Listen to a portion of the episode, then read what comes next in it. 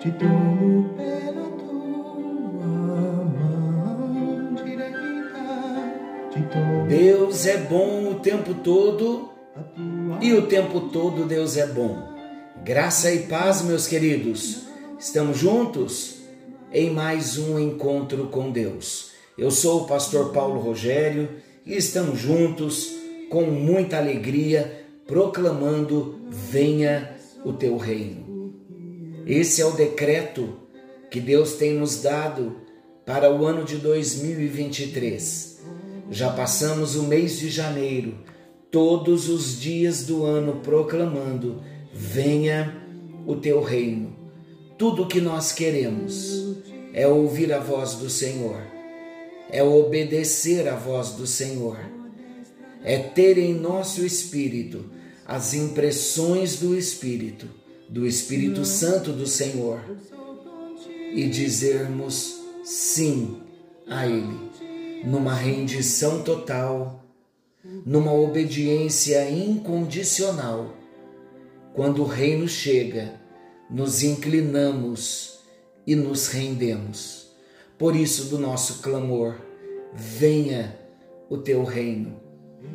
Queremos que a vontade do Senhor seja estabelecida nas nossas vidas, como servos, como cristãos, como discípulos autênticos, trazendo a vida, trazendo o caráter e trazendo a missão de Jesus, manifestando em nossas vidas a vida, o caráter e a missão do Senhor Jesus. Só poderemos fazer isso quando o reino de Deus é ativo dentro de nós. Amém? Temos falado muito sobre o reino de Deus ativo dentro de nós. Estamos conhecendo Jesus no Evangelho de Marcos e estamos no capítulo 14, versículos 43 ao 52, falando de corações divididos. Quando Jesus estava falando ainda no Getsemane com os seus discípulos e Judas chega e com um beijo ele entrega o Senhor Jesus. Falamos, queridos, do coração dividido de Judas. Foi o primeiro destaque. E quando eu penso em Judas, me vem uma frase, uma das frases mais tristes no meu coração. A deslealdade, a infidelidade de Judas levou a viver uma eternidade em trevas, trevas eternas, separado eternamente de Deus, por causa do coração dividido. O segundo destaque para o encontro de hoje é o coração dividido da multidão. Vamos voltar para o texto de Marcos 14, a partir do versículo 43. Ouça o que o texto diz: Muitos dos que vieram prender Jesus com espadas e porretes também estavam com ele no pátio do templo em outras ocasiões. Sabe o que isso mostra? Isso mostra que também estavam divididos em seus corações acerca do próprio Jesus. A multidão, queridos, ouvia Jesus todos os dias. A multidão ficava maravilhada pela sua sabedoria, pela autoridade com que Jesus falava. Sabe onde está esse relato? em Lucas, capítulo 4, versículo 36. Vamos fazer essa leitura? Lucas 4, versículo 36. Ouça o que diz o texto de Lucas 4, 36. Todos ficaram impressionados e começaram a comentar uns com os outros. Que ensina este? Vocês viram com que autoridade e poder ele dá ordens aos demônios e eles saem? Palavras da multidão, queridos. A multidão reconheceu a sabedoria, a autoridade com que Jesus falava. Mas em pouco tempo, eles se deixaram influenciar pelas autoridades religiosas da época. Que triste! Quando nós chegamos na parábola do semeador, nós já passamos por lá em Marcos capítulo 4, versículos 16 e 17. Nós vemos aqui na parábola do semeador, nós vemos a seguinte ilustração: outras pessoas são como as sementes que foram semeadas onde havia muitas pedras.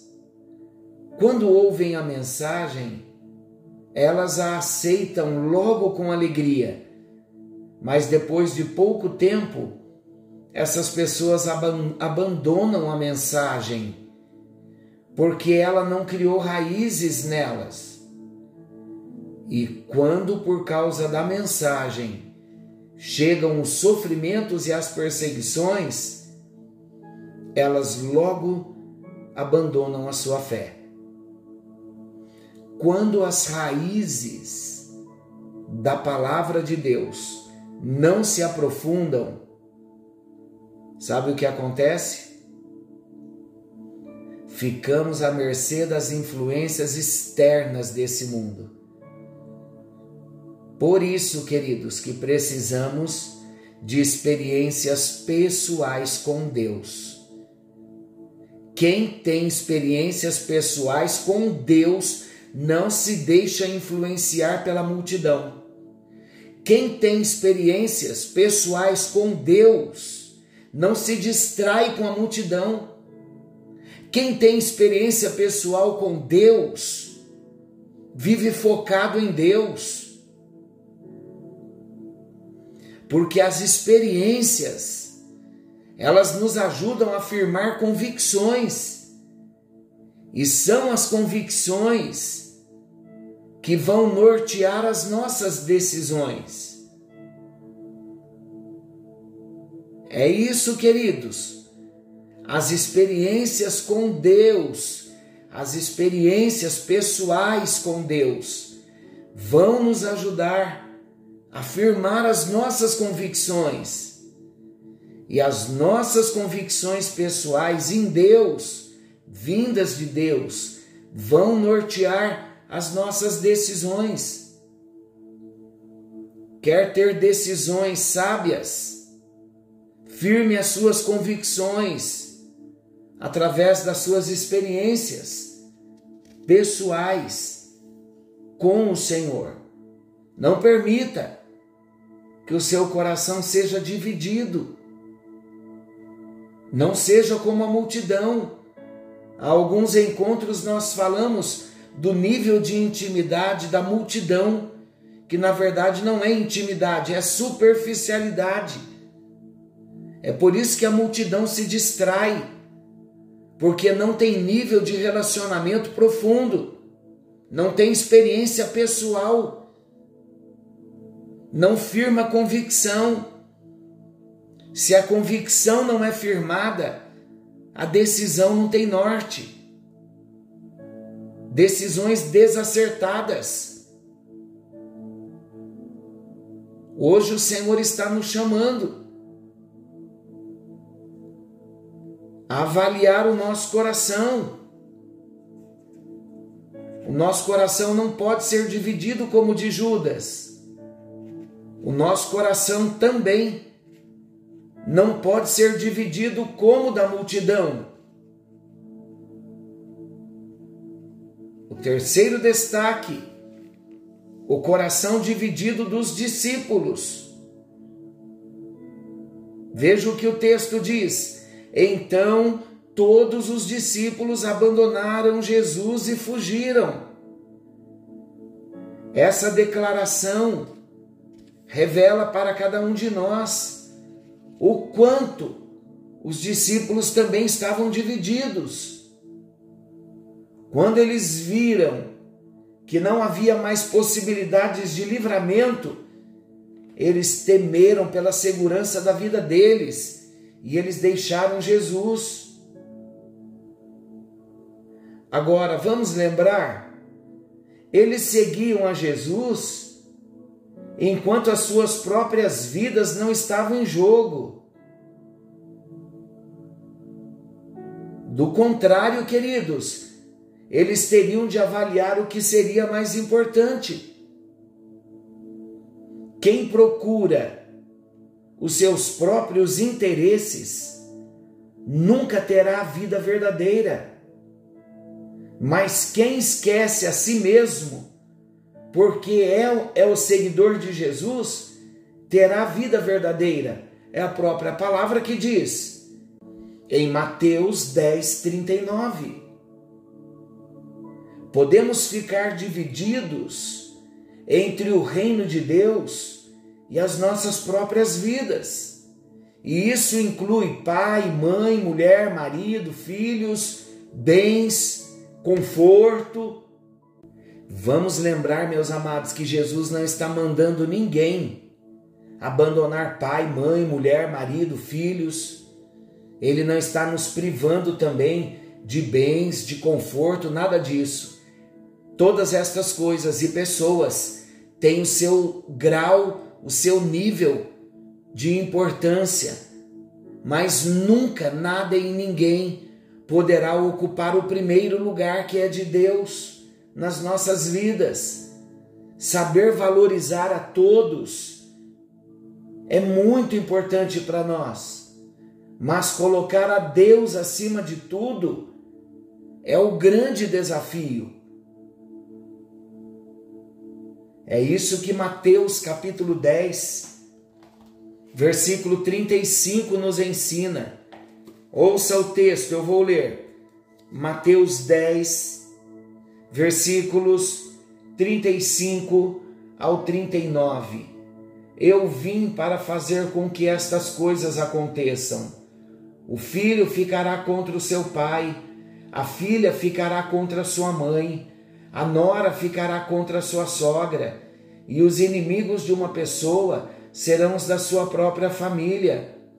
Quem ama seu pai ou a sua mãe mais do que a mim, não é digno de mim. E quem ama seu filho ou a sua filha mais do que a mim, não é digno de mim. E quem não tomar a sua cruz e não me seguir, não é digno de mim. Aquele que quiser salvar a sua vida, irá perdê-la. Mas aquele que perder a sua vida por minha causa, irá salvá-la. Queridos, o texto está dizendo que valorizar é importante, é necessário, mas nada e ninguém, novamente eu repito, poderá estar acima de Deus. Nada e ninguém poderá ocupar o lugar que é de Deus. E o seu coração? Está dividido? Judas estava dividido entre o reino de Deus e a cobiça das coisas materiais. Muitas pessoas, multidão, muitas pessoas ficam entre as tradições religiosas e Cristo. E outras pessoas se detém na dúvida entre o caminho de fidelidade a Deus e o senso de preservação da própria vida. Vamos pedir ao Espírito Santo para ajudar-nos a identificar quais sejam as áreas da nossa vida cristã nas quais de repente estamos divididos. Senhor nosso Deus, amoroso Pai celestial, o nosso coração não pode estar dividido. Não queremos estar divididos. Ajuda-nos, ó Deus. Leva-nos a experiências pessoais com o Senhor e estas experiências pessoais vão nos levar, ó Deus, a afirmar as nossas convicções, e as nossas convicções vão nortear as nossas decisões. Ajuda-nos. Em nome de Jesus oramos. Amém, amém e graças a Deus. Deus o abençoe. Um excelente final de semana que o Senhor venha nos guardar. Não se esqueçam que Jesus está voltando e algo novo está vindo à luz. Fiquem todos com Deus. Venha o teu reino. Não temas, eu sou contigo.